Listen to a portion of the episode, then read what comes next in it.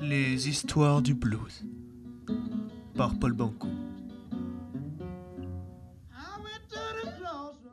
Bonjour à tous et bienvenue pour ce troisième épisode des histoires du blues.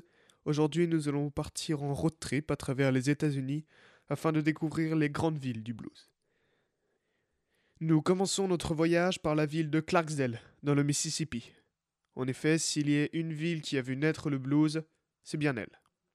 Ville issue de la ségrégation, lieu de vie des Afro-Américains, cultivateurs de coton, il est normal que cette cité devint le berceau du genre. Au début des années 30, Robert Johnson, le papa du blues, y fera même sa prétendue rencontre avec le diable à un crossroad de la cité. Dès lors, la ville verra passer dans ses rues des artistes tels que John Lee Hooker, qui y est né, B.B. King, Sam Cooke ou encore Willie Brown. Depuis les années 60, les touristes viennent au Red, un club mythique de la ville, à l'atmosphère tamisée et remplie de lumière rouge. Le bluesman à quelques mètres de soi, on se sent transporté par les effluves de blues iréniants.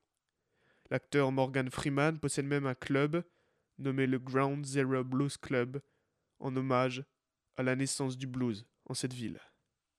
Si vous passez par chance dans cette magnifique ville, pleine de passé, vous pourrez toujours voir le David Crossroad, carrefour mythique de la rencontre entre Johnson et le diable, lieu emblématique de la ville. Vous pourrez aller écouter des artistes jouer partout dans la ville et dans les clubs dès la nuit tombée. Vous pourrez visiter le Delta Blues Museum retraçant l'histoire du blues. Et si par hasard, en buvant une bière, au coin d'une rue, vous sentez qu'un souffle vous caresse, n'ayez crainte, ce sont les fantômes des bluesmen du passé.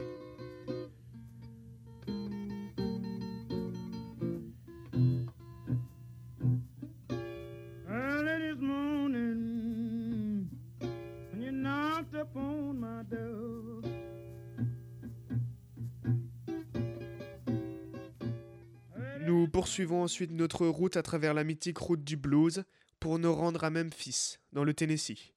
Dans cette ville est né le grand Elvis Presley et les plus grands bluesmen y sont passés. Sun Studio, mythique studio d'Elvis, y est placé, ainsi que Stocks, label d'Otis Redding entre autres. Cependant, la ville est surtout connue pour la Beale Street, rue où sont alignés les meilleurs clubs de blues des États-Unis.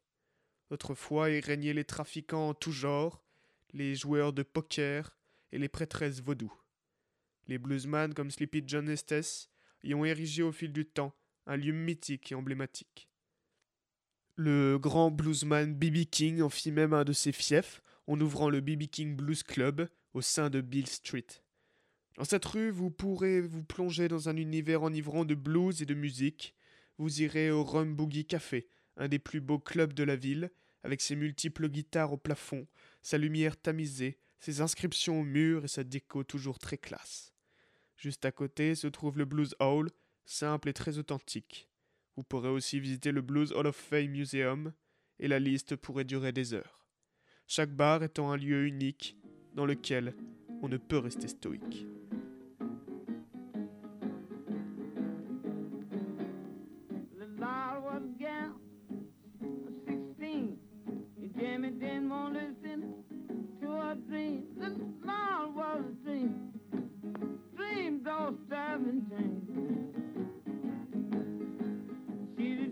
Après quelques centaines de kilomètres au nord, nous nous retrouvons à Nashville, sûrement le plus haut lieu de la musique country et blues et de la composition aux États-Unis. Jimi Hendrix aurait appris la guitare dans cette ville du Tennessee, Johnny Cash y est mort, Little Richard y a fait ses débuts, Marianne James y est devenue la reine du blues, et Etta James y enregistra même un album. Y Kembo, bluesman récompensé de plusieurs Grammy Awards, Nashville est connue pour être la ville des studios et de l'enregistrement par excellence.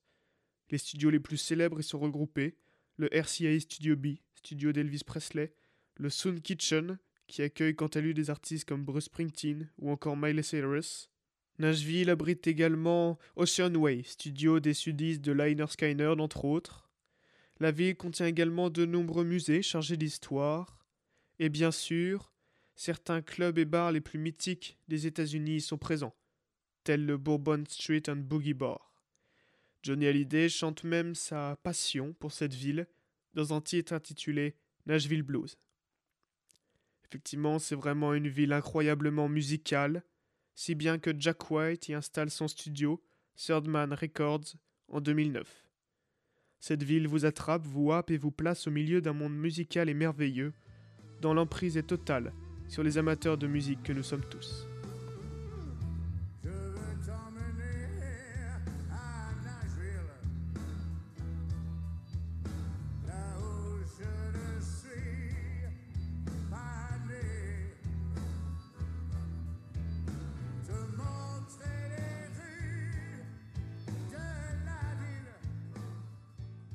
Merci à tous d'avoir écouté ce podcast. Bien sûr, je n'ai pas pu rentrer dans les détails pour chaque ville, sans quoi l'épisode aurait duré 3 heures.